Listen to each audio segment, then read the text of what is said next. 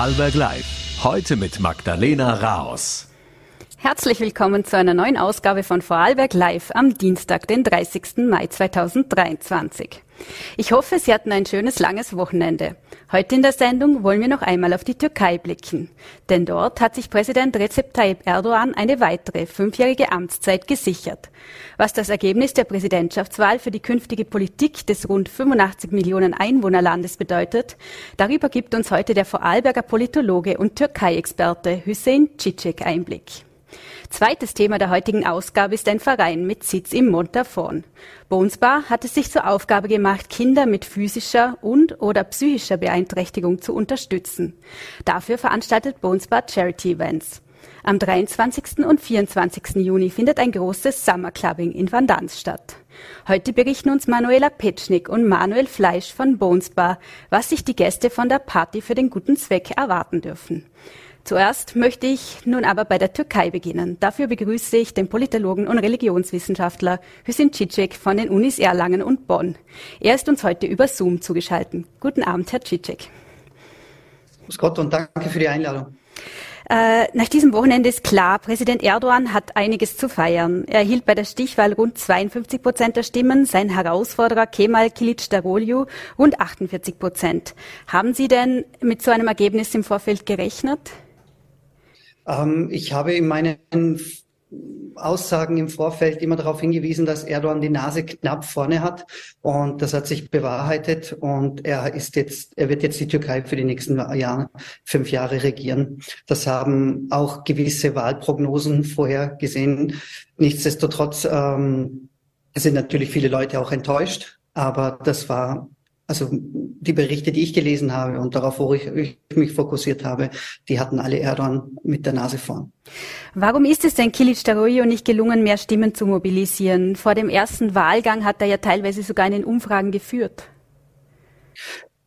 Da, dafür gibt es mehrere Gründe. Grundsätzlich war die Opposition also die Gegenkandidaten zu Erdogan mit Kılıçdaroğlu nicht wirklich zu Beginn einverstanden. Und es gab, es gibt in der CHP seit 2010 immer wieder ein äh, Auswahlverfahren, wo der beste Kandidat antreten, antreten durf, darf, eben bei solchen Wahlen. Und in diesem Fall gab es einen Hinweis darauf, dass Imamolo vielleicht antreten hätte sollen. Der konnte dann auch nicht, weil die AKP gegen ihn natürlich äh, richtige Schritte eingeleitet hat und so weiter und so fort.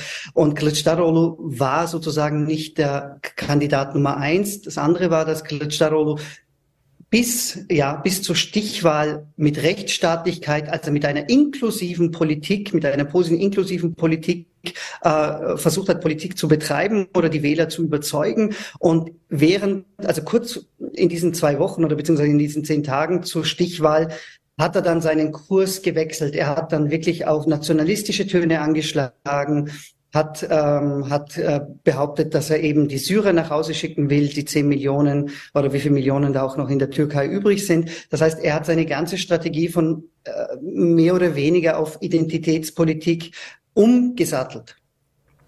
Ähm, und das war, pardon. Entschuldigung, und das war einer der Gründe. Äh, jetzt kämpft die Türkei ja mit einer Währungskrise. Erdogan ist auch nach dem verheerenden Erdbeben im Februar vorgeworfen worden, dass er schlechtes Krisenmanagement betreibt. Ähm, zudem geht er auch hart gegen Kritiker vor. Warum hat ihm das denn nicht geschadet bei der Wahl? Dazu muss man mal festhalten, Erdogan oder die AKP regierte seit 2002 bis jetzt und für die nächsten fünf, Jahr, äh, fünf Jahre. Das heißt also, Sie haben natürlich ein, ein, ein bestimmtes Klientel großgezogen und eine, eine Basis gestärkt. Und das andere ist, dass ähm, der, der Slogan oder das Narrativ ein Volk, eine Nation, ein Führer sich eben ähm, be, ähm, bewährt hat. Und äh, warum warum jetzt diese Krise, Wirtschaftskrise nicht dazu geführt hat, dass er abgewählt worden ist, das liegt auch in der Sicherheitspolitik der Türkei, weil er versprochen, als weil Erdogan verspricht, eben mehr für die Sicherheit zu machen. Erinnern Sie sich bitte an den Syrien, Syrien-Konflikt, wo er eine expansive Politik vorangetrieben hat. Ähm, für seine, für seine, für seine Wähler sind solche Themen einfach wichtig gewesen und mit denen hat er auch punkten können. Er hat aber in Bezug auf die Wirtschaftspolitik schon kurz vor der ersten Wahl und jetzt auch nach der Wahl ähm, also viel friedlicher Töre angeschlagen und auch gegenüber der EU und den USA auch Kooperationsbereitschaft signalisiert, was auch wiederum bedeutet, dass er möglicherweise von seiner jetzigen Zinspolitik zurücktreten wird und in eine andere Richtung gehen will. Welchen Anteil hat, haben denn die österreichischen ähm, Türkinnen und Türken, die abstimmungsberechtigt waren, die ja zum Beispiel auch im, im Generalkonsulat in Wolfurt abstimmen konnten? In Österreich haben ja nach vorläufigen Zahlen fast 74 Prozent für Erdogan gestimmt. Ähm, also die Wahl wurde natürlich in der Türkei geschlagen, aber die Auslands, wie gesagt, die Auslandstürken spielen äh, immer wieder eine wichtige Rolle. Ähm, das zeigt, was, was uns dieses Ergebnis im Moment äh, zeigt, weil die Wählerstromanalysen liegen uns noch nicht vor, dass eben die Auslandspolitik, die Diaspora-Politik der AKP eben im Ausland, bei den Auslandstürken in Österreich, in Deutschland sehr gut ankommt und dass er eben auch diese Wähler überzeugen konnte, hier in Österreich für die AKP zu stimmen. Aber jetzt zum Beispiel in der Schweiz lag ja, etwa, äh, lag ja beispielsweise Kilic Dagoyo weit vorne. Was ist da der Hintergrund? Die Schweiz ist insofern eine kleine Ausnahme, weil die Einwanderung aus der Türkei in die Schweiz in den 80er Jahren oder späten, späten 80er Jahren erfolgt ist und vor allem durch kurdische und türkische Intellektuelle. Und was wir heute in, in Österreich und Deutschland ähm, haben wir einfach eine größere Bevölkerungszahl an Türken, die aufgrund der Arbeitsmigration nach Europa gekommen sind. Und auch die, es gibt einfach, die Zahlen spielen da eine wichtige Rolle und auch der Einfluss bestimmter türkischer Gouvernement gouvernementaler und nicht gouvernementaler Organisationen, die sehr stark in Deutschland und Österreich auftreten, äh, ist auch dafür zu, ähm, ist auch dazu verantwortlich, dass hier ähm, äh, Erdogan so viele Stimmen gewonnen hat. Ähm, die Opposition hat einen äh, unfairen Wahlkampf beklagt. Äh, wie würden Sie das bewerten? Ist das ein, eine, ein unfairer Wahlkampf gewesen? Also mit Wahlmanipulation haben wir gerechnet. Die, die, das wird jetzt eben äh, bestätigt, das muss noch bestätigt werden, also verifiziert oder falsifiziert. Natürlich hat die AKP alles versucht, um die Wahl den Oppositionsparteien so, so weit wie möglich zu erschweren. Denken Sie bitte jetzt an die HDP und auch deren Wähler, äh, Entschuldigung, deren, ähm, deren Politiker, die teilweise im Gefängnis sind. Also die AKP hat natürlich hier nicht mit, ähm, mit äh, sauberen Mitteln gekämpft. Ähm, Sie haben es vorher schon erwähnt, aber noch einmal genauer vielleicht, äh, hätte es denn wirklich keinen besseren Kandidaten, eine bessere Kandidatin für die Opposition gegeben wie Kilic Dagoyu?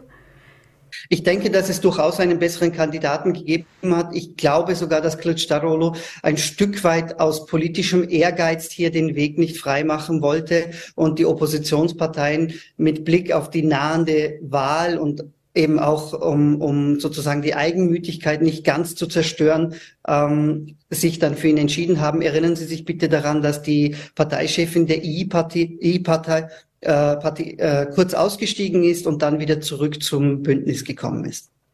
Ähm, welche großen Herausforderungen nach der Wahl warten denn jetzt auf Erdogan? Wir haben vorher schon kurz von der Wirtschaft gesprochen, aber was, was sind denn da die größten Herausforderungen jetzt?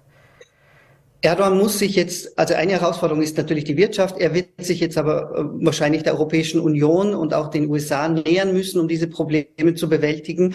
Eine Möglichkeit ist hier, sich ähm, also sozusagen die Hilfe zu genießen, wird sicher sein, äh, zuzustimmen, dass die, die Schweden dem NATO beitreten können, damit hier die Wogen geglättet werden. Auch mit Blick auf die, auf die Kooperation mit Russland wird Erdogan möglicherweise eine andere Strategie führen wenn, wenn er sozusagen die Auslandshilfe für sich in Anspruch nehmen will.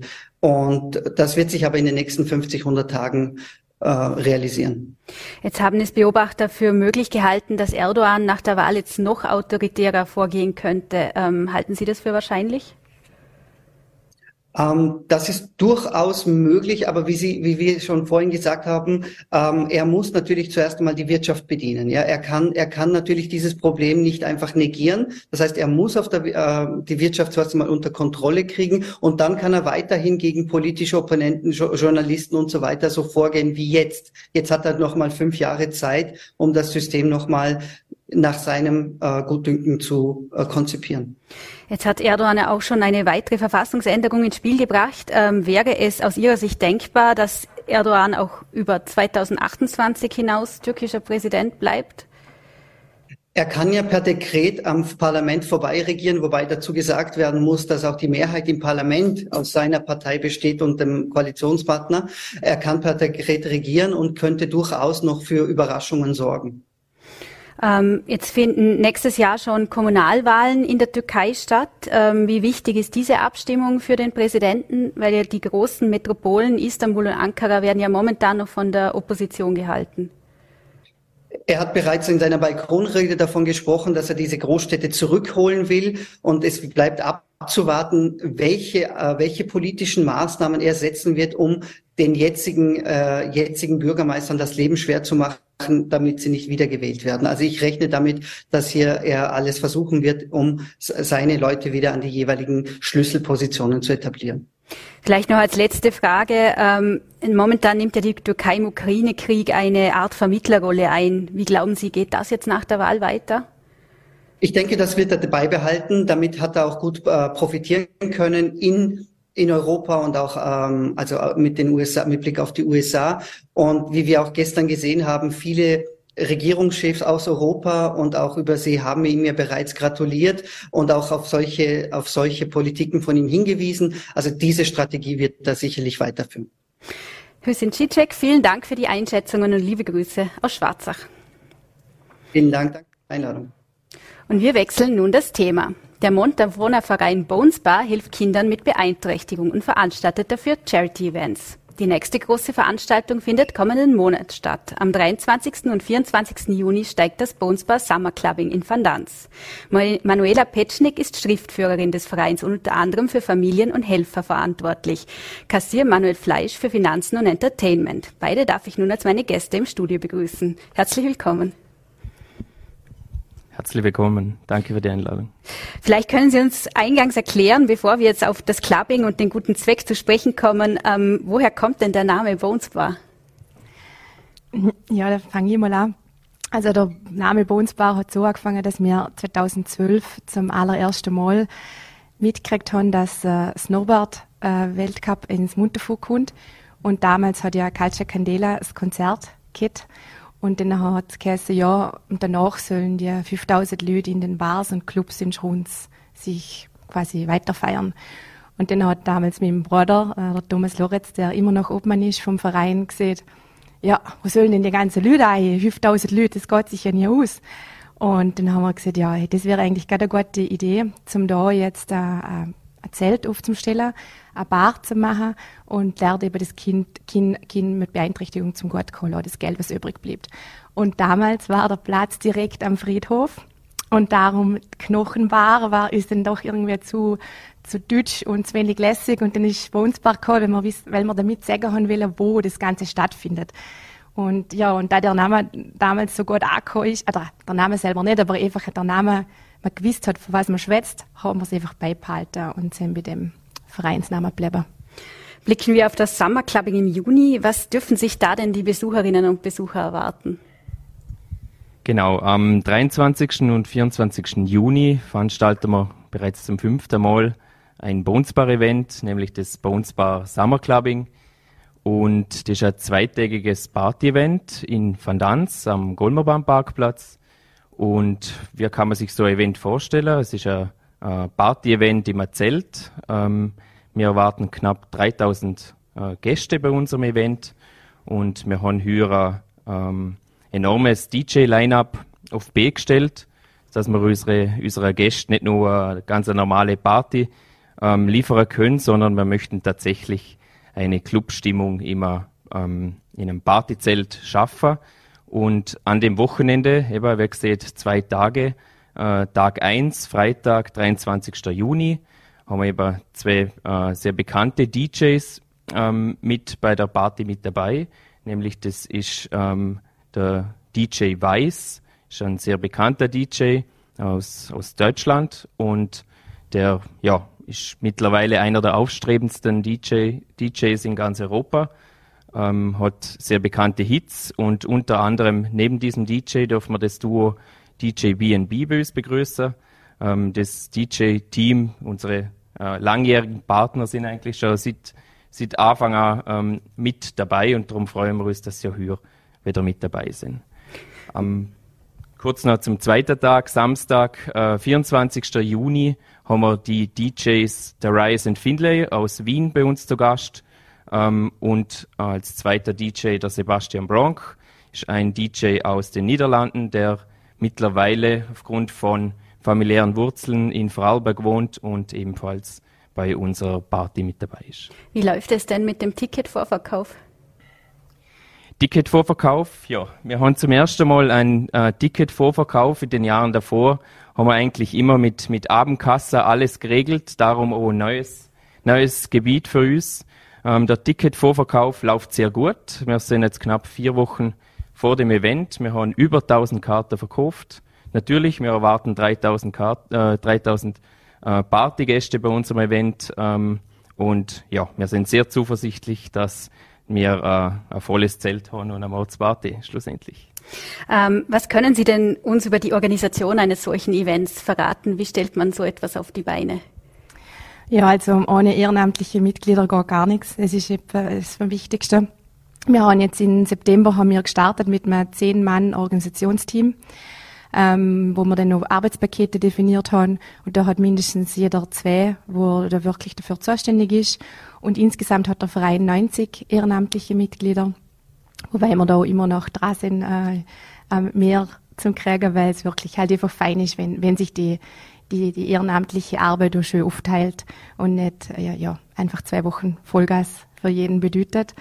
Und ja, es fängt eben, es fängt halt am kleinsten an, oder? Wo findet das statt? Äh, bis zur Infrastruktur, ähm, wer hilft wo, wo da wir die Kinder präsentieren, ähm, wer läuft's beim Eingang, ähm, wie läuft's mit der Sicherheit von der Gäste. Ja, da ist natürlich, ich glaube, jeder Vereinsmeier in Vorarlberg weiß ein bisschen, was ein Event. Den Verein gibt es ja schon länger das letzte große Event war aber 2016. Warum gab es da diese lange Unterbrechung? Ja, natürlich ein Grund ist Corona gewesen, dass wir einige Jahre nichts gemacht haben. Man muss aber auch die Zeit davor sagen, wo wir, wo wir gerade einige Jahre nichts gemacht haben. Das ist aufgrund von familiären Ereignissen bei uns im Vorstand. Wir sind die, wo, wo das Event äh, grundsätzlich immer losgestartet haben mit unseren Mitgliedern zusammen. Ähm, aufgrund von Hausbau, aufgrund von ähm, beruflichen Veränderungen aber auch ähm, Umzüge, ähm, sprich in eine, in eine, äh, eine andere Ort sogar und natürlich, ja, Manuela hat mittlerweile ähm, zwei Kinder und ja, darum hat sich das so ergeben. Umso äh, lieber starten wir jetzt wieder ähm, teilweise auch wieder auf einer grünen Wiese. 2016 ist eine lange Zeit. Ähm, merken wir auch, die Kontakte, die wir ähm, uns über die Jahre aufgebaut haben, sind teilweise nicht mehr die gleichen. Ähm, macht uns im Grunde genommen äh, nicht viel aus, außer dass wir äh, ja, wieder eigentlich äh, ein bisschen mehr Arbeit haben, äh, damit wir wieder äh, die richtigen Leute äh, als unsere Partner gewinnen können, was wir aber ähm, durchwegs geschafft haben und ja, vier Wochen vor dem Event, ähm, wir freuen uns riesig, bis es losgeht und bis wir äh, die Partygäste bei uns begrüßen dürfen. Äh, wie steht es denn da grundsätzlich um die Unterstützungsbereitschaft der Besucherinnen und Besucher? Was können da Erfahrungen aus der vergangenen, aus, von vergangenen Events lehren? Was zeigt das? Ähm, die, die Besucher, ja, also ich muss sagen, das sind Gott sei Dank haben wir eine gehörige Fangemeinde. Das haben wir auch gemerkt, durch das wir in Social Media auch sehr vertreten sind. Facebook, neu jetzt, wo Instagram dazu kam. Und da hast du immer gemerkt, dass so schon was läuft, dass man fragt immer wieder nach. Also es ist natürlich auch viel über Mundpropaganda gegangen. Ja, machen wir wieder was? Wie läuft's, oder?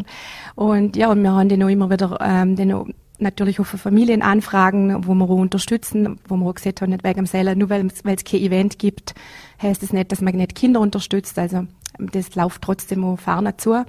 Und dann haben wir gesagt, na, also ja, und die Unterstützung ist groß und wir, man merkt, dass das nicht nur im Unterfu, dass einfach die Leute sich freuen, dass jetzt gerade auch nach Corona, dass wieder was läuft und dass was los ist. Und Vielleicht darf ich da noch kurz ergänzen. Ähm, rein beim Event selber merkt man natürlich auch an der Stimmung ähm, von unseren Gästen, ähm, dass äh, man merkt, äh, die Party, die man, die man feiert mit, mit den besten Freunden und Freundinnen, Zimmer ist für einen guten Zweck und ähm, darum sind die Gäste auch nochmal mehr bereit, ähm, ähm, den Zweck und die Feier zum unterstützen und ja, rundum eine, eine tolle Sache.